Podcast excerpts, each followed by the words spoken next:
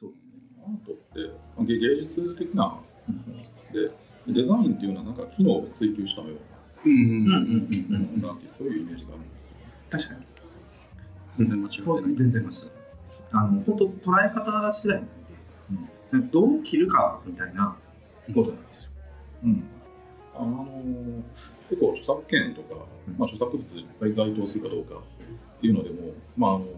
これは機能寄りなのか芸術寄りなのかそのそういうの結構議論されない。へーへで中にはあの芸術性と機能性が融合したもはいはい。の。工そこ場その話してほしいな。工場で大量生産されたものが、うんそれがあの著作物に該当するから。はい。で著作物に該当するためにはあの、まあ、美術的な側面とか芸術的な側面とかそういうのが必要なんですけども、でまあ、一見あの工場で大量生産されたものって芸術的な側面がないというふうに考えがちなんですけども、まあ、何か裁判があって、まあ、これ芸術的側面から著作物ですね。だから著作権でも保護されますねとか。じゃあ、えっと、ちょっとそういうことも含めつつ、次のお話に移っていきたいと思うんですけど、はい、時間の問題も。あって、で、えっと、じゃあ、アートの価値って、さっきのあの著作物の話もあったんですけど、アートっていう、まあ、デザインとちょっとあ今日はアートなんで、はい。アートの方で考えてほしいん。ですけど、はい。アートの価値って何でしょう？アートの価値。あ最近奈良吉本っていう人アーティストが、まあ、子供のなんていうのキャラクターみたいなのを描いて描いてる人なんですけど最近この、えー、とどこだっけな。サザビーズオークションというところで、えー、と歴代最高額、えー、2490万ドル、まあ、日本円にして27億円で落札されました。なんでこんな価格で、えーとニューヨークで落書きをしてたらしいんですよね。うんはいそれが、まあ、27億円で落札されたで、この落書きが、単なる落書きが、約500万ドルの価値がついた。日本で5億4000万。あ価値って金銭的な金銭的な価値。まあ、そこの壁に落書きがあったんですその壁の持ち主は、知らない5億4000万価値を検討していたっていうことで、それはバンクシーとかね、あそうですねニュースとかなってますよね。バンクシーの有名ですね。でもなぜこんな価格がつくんでしょあ、そういう意味なんですね。うんあ芸術としての金銭的な。あの、まあ、ちょっと著作権の話、ちょっと戻ります。著作権の価値評価っていうのがあるんですね。うへこれ、著作物1個作って、はいそれが1個売れて、まあ、その3%が、まあ、あの売るのは販売業者さん。で、著作者がいて、で販売業者さんが売って、その3%を、まあ、著作者の元に入るっていう。印税とかああいう、うん。そうラライセンス料はいはいはいでそれがまあ大抵、まあ、著作権だと10年から50年ぐらい、はい。うん、で、まあ、1年目の、まあ、1年目に入ってくるキャッシュ、まあ、現金ですね。で1年目からずっと未来まで換算してでそれ合計で、まあ、いくらかっていうので、まあ、そういう著作権とか知的財産権の価値評価って言います。ねへえ面白いですね。まあ先ほどおっしゃられていた金額っていうのはその現物逆ですね。はい芸術作品っていうのは、僕それ考えたことがあって、なんでこんなに高くなっちゃうんだろうっていうのは、最近やっとちょっとようやく、なんとなくこういうことだろうなっていうのがあって、要は、例えばじゃあバンクシー、もしくはピカソ、なんでもいいとしましょう。それをパソコンで見れるわけじゃないですか。はいそれをじゃあ、でかくプリントアウトして量産して量産してしまえば、それは高く売れないわけなんですよ。はそれに関しては。ということは結局希少価値なんですよね。おそのオリジナル、もしくはナンバーがついてる人がロボットみたいに何千枚の絵を、同じ絵を作れるわけではないわけなので、それが一つと、あとオークションでなぜそんなに値上がりがするのかって言ったら、人間のこれは心理的なもので、人の欲望を欲望する動物じゃないですか。それが重なって、そうなっていったんでしょう。なで、これはちょっと嫌な言い方なんですけど、まあ、脱税もできちゃうよねっていう話なんですよね。うん。なるほどねそう。はいと考えると、そりゃそうなるわなっていう。あと、その、今日話しながら、アートイコール解釈だねっていう話をしたわけじゃないですか。要は、海外とかこれの値段を決めていくような感じもするんですよ。相場がないわけなんですよ。うんないないわけなので、それこそ作作者がこれを1000万円で売りますとでそれに対するニーズがちゃんとあるんであれば売れるだけの話でニーズが合わなければ売れないんですよねその違い、需要と供給です。うんあのー僕も、えっ、と、簡単に言うとそういうことだと思うんですよ。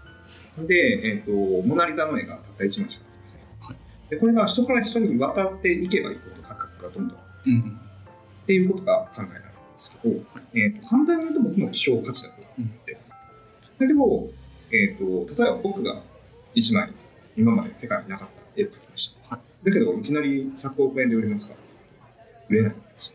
うん誰やねん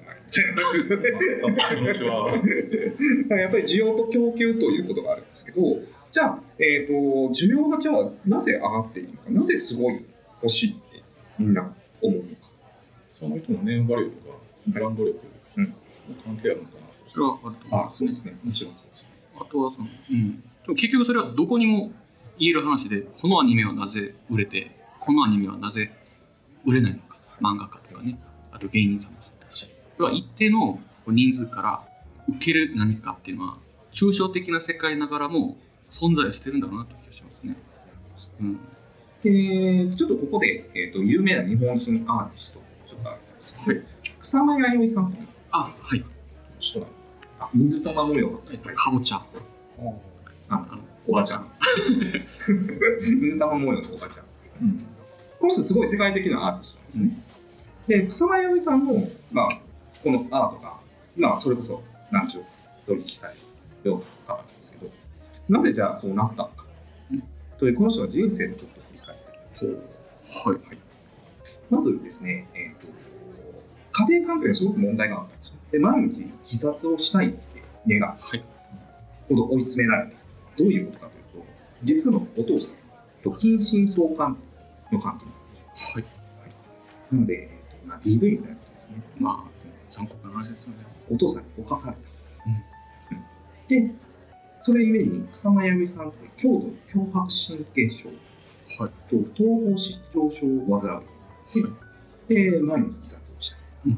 て思うんですねはいで、えー、とこの強迫神経症というのがすごいいいんですけど、人工物を見る、まあ、例えばテーブルとか椅子とか、なんでもいいんですけど、そういうのを見ると、自分が殴り殺されるんじゃないかはいはいはいはい。うん。って思うようんですねうんで、幻聴とか、あのまあ、幻影とか見るようになって、はいそれこそ、まあ、通常の状態で生きれなくなっちゃう。うんで、たまたま、えー、と何か自分で絵を描いた。はいで自分が想像して、この世にないもの、まあ、この世にないものとか、まあ、自分で想像したものを描いて何か作り始めました。それそのものからは、自分が殺されるっていう脅迫観念が生まれなかった。なので、草間彌生さんという自分の作品でこの世界を埋め尽くすことができれば、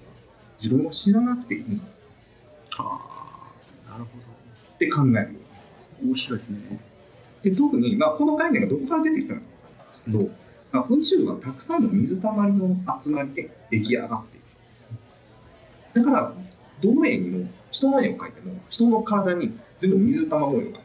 描かれてる。うんまあ、原子とか分子とか、ああいう発想なのかなとは思うんですけど、うんその自分が描いた水玉模様だけが自分を生かすこと。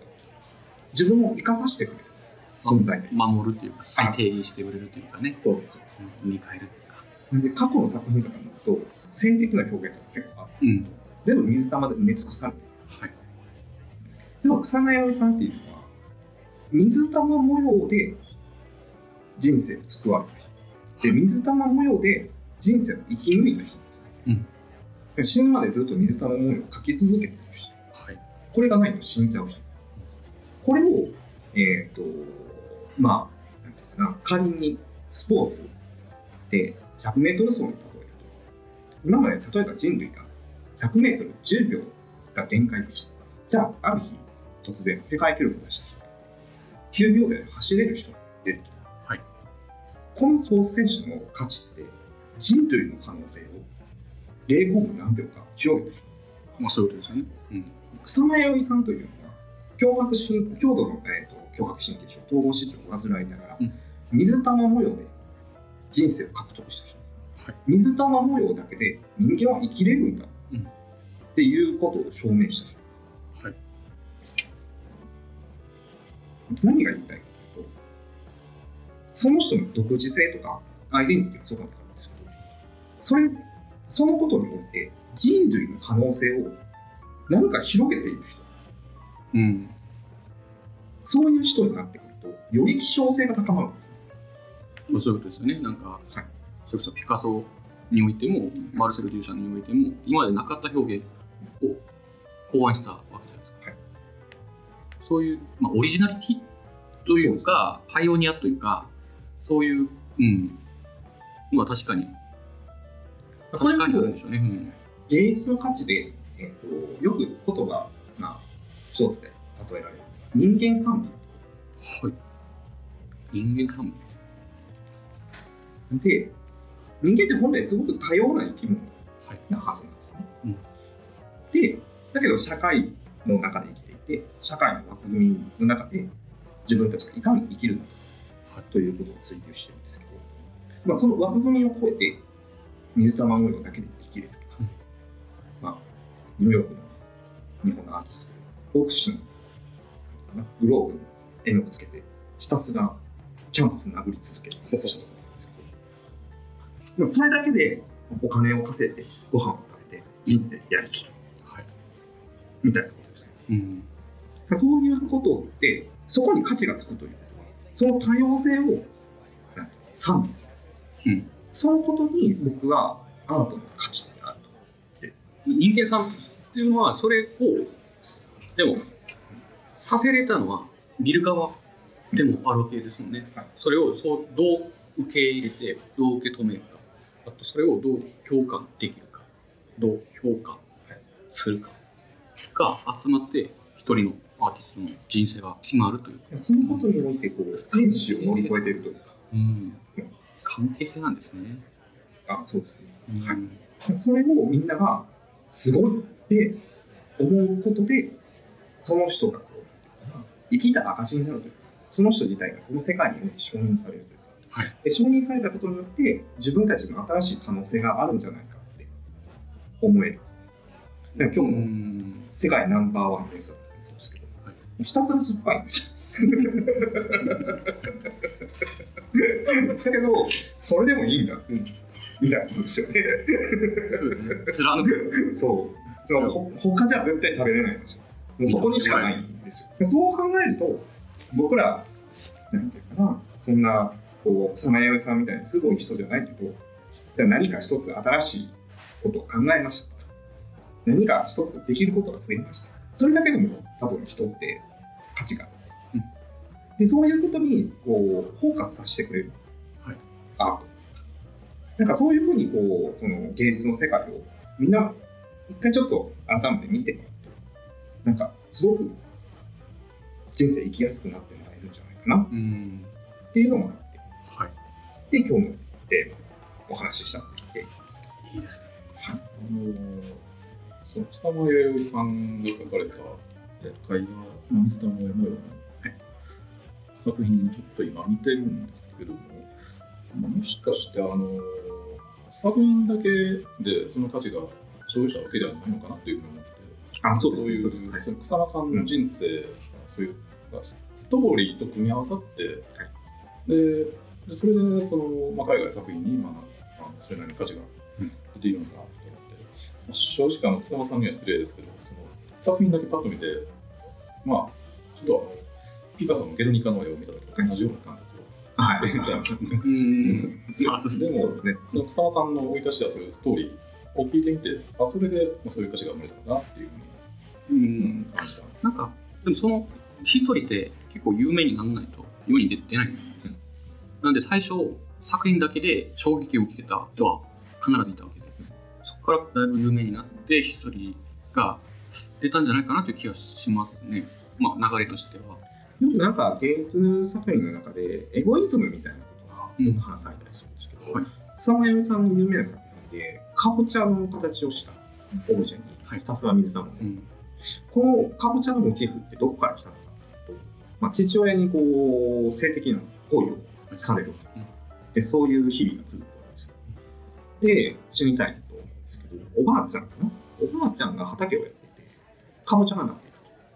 で、その畑に逃げ込んで、かぼちゃにだけついて泣いていた。うんその時は何かちょっとホッとする気持ちになれた。もう、なんていうのかな、その草間彌生という人の、なんていうかな、人生をそこに書いてるだけなんですよ。うん、まあ、そういうことですね。過去芸術って、さっきのキリスト教の宗教の話とか、いろいろあって、絶対価値の話とか、いろいろあったんですけど、今の現代アートって、すごく個にフォーカスされて、その個人個人がいかに生きているか。うん。うん。その個人の、まあ、エゴイズムもそうなんですそれをいかにこう、生まれて死ぬまでのものをそこに詰め込められているか。それにおいて、まあ、視聴者側というか、いうところから見ると、どうその人たちが救われるのか、どう生きやすくなるのか。とか、新しい世界観を見出せるのか。とか、うん。その人,、えーと人類の創造の可能性をいかに広げるのかっていうところに現代アートっていうのはフォーカスされてるんじゃないかなって個人的には思ってます。なんかそのアート作品を見ていくと人類の歴史の一面が見れるわけなんですよね。すごい昔の絵からこう時代時代ごとにこう、まあ、トレンドっていうのは確かに存在していてそれが変わっていくその様を一通り見ると疑問が生じるわけなんですよ。なんでこれがこういう絵になってなぜ10年の間に何かがあったのかこんな表現が生まれてっていう疑問が結晶になっていくわけなんですよね。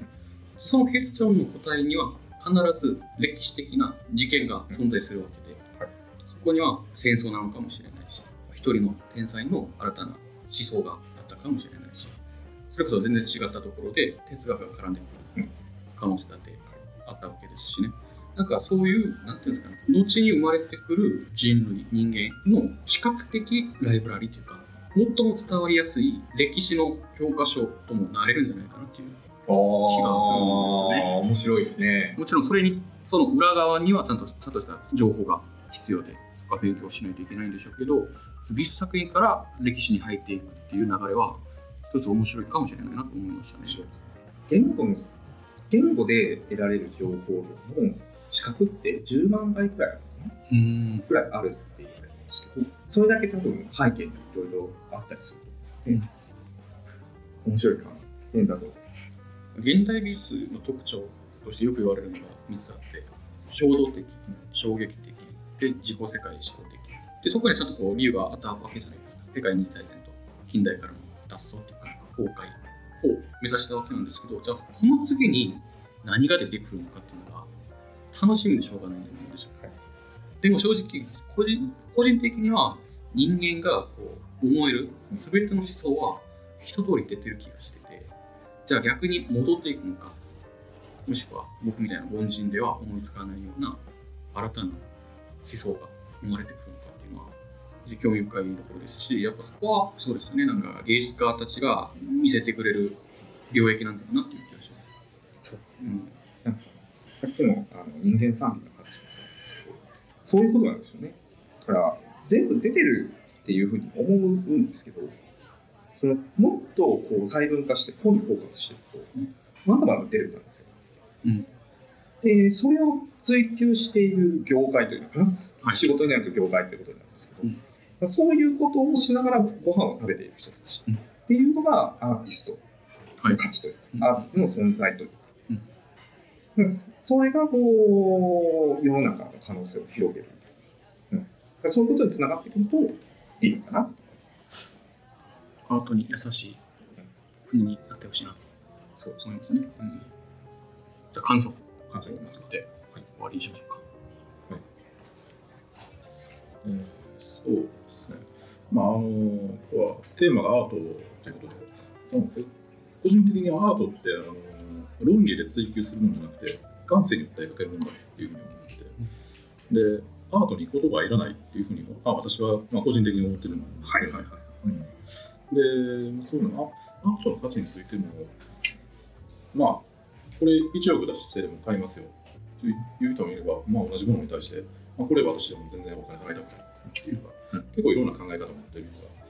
いるわけで、多分アートの価値って人によって異なるのかな。で、なんで異なるかっていうと、まあ、人の感性にどれだけ訴えられるか。うんまあ、この人の感性にはすごい衝撃を与えたけど、でも別の人の感性には全く衝撃を与えられない。じゃあなんでか。で、まあ、それ議論すること自体、まあ、ちょっとおかしな、うんうんことなのかなと思って、まあ、そういうのもあって、まあ、私はも個人的に、まあ、アートに言葉はいらないっていうふうに、思ってるんですので、はい。ですんで、まあ、そうですね。まあ、今日も、うん。まあ、結構奥が深いなと思って、はい。まあ、ちょっと、はい、勉強してみようかなと、はい、思いました。そうですね。なんか今日、最後一番こう、まあ、印象的だったのは、草間彌生さんの話を聞いて、やっぱ、なんだろうな、アートとはちょっと違うんですけど、昔のトラウマから新たな人生になったわけで、うん、なんか気づく力は光が差し込むっていう言葉があって、まさしくそういうことなんだなという。なんか、そう、傷、もう立ち直れないっていう傷があっても、それをどう転ばすかは、うんまあ、本人にしかできないことなんで、うん、なんか、リスナーの中で、ちょっと悩んでる、もしくはすごい大きな事件があったっていう方も、諦めずにそうですね。前も向いてはいやっていけたらと思います。ありがとうございます。はいじゃあ僕ですね、えっ、と、なんかいろんなこうアートに対する見方とか、えっ、と、今日の話からいろいろ広がったんですけど、まあ、僕にはない視点があって、非常に面白かったな最後にユさんが言ってくれたんですけど、えっ、と、アートの、まあ僕なりの観点でしかないんですけど、人間賛美っていうことを分かっていただくと、まあ、どんなことがあっても自分を貫いて生きればいいんだ。うん。それを認めて、えーとそれを、まあ、晒していけとまでは言わないですけど、まあ、そういうことがあっても、必ずこう認めてくれる人、承認してくれる人っていると思うので、まあ、それが、えー、と知らず知らずに価値を作っているっていうことに気づいてもらうと、うん、自分自身が生きていることに対する価値とか、そういうものが見出されるんじゃないかなって思うので、なんかちょっとアートの世界を垣間見てもらうと嬉しいなと思ってます。はい。はい。今日は楽しかったです。ありがとうございます。ありがとうございましたありがとうございました。ありがとうございました。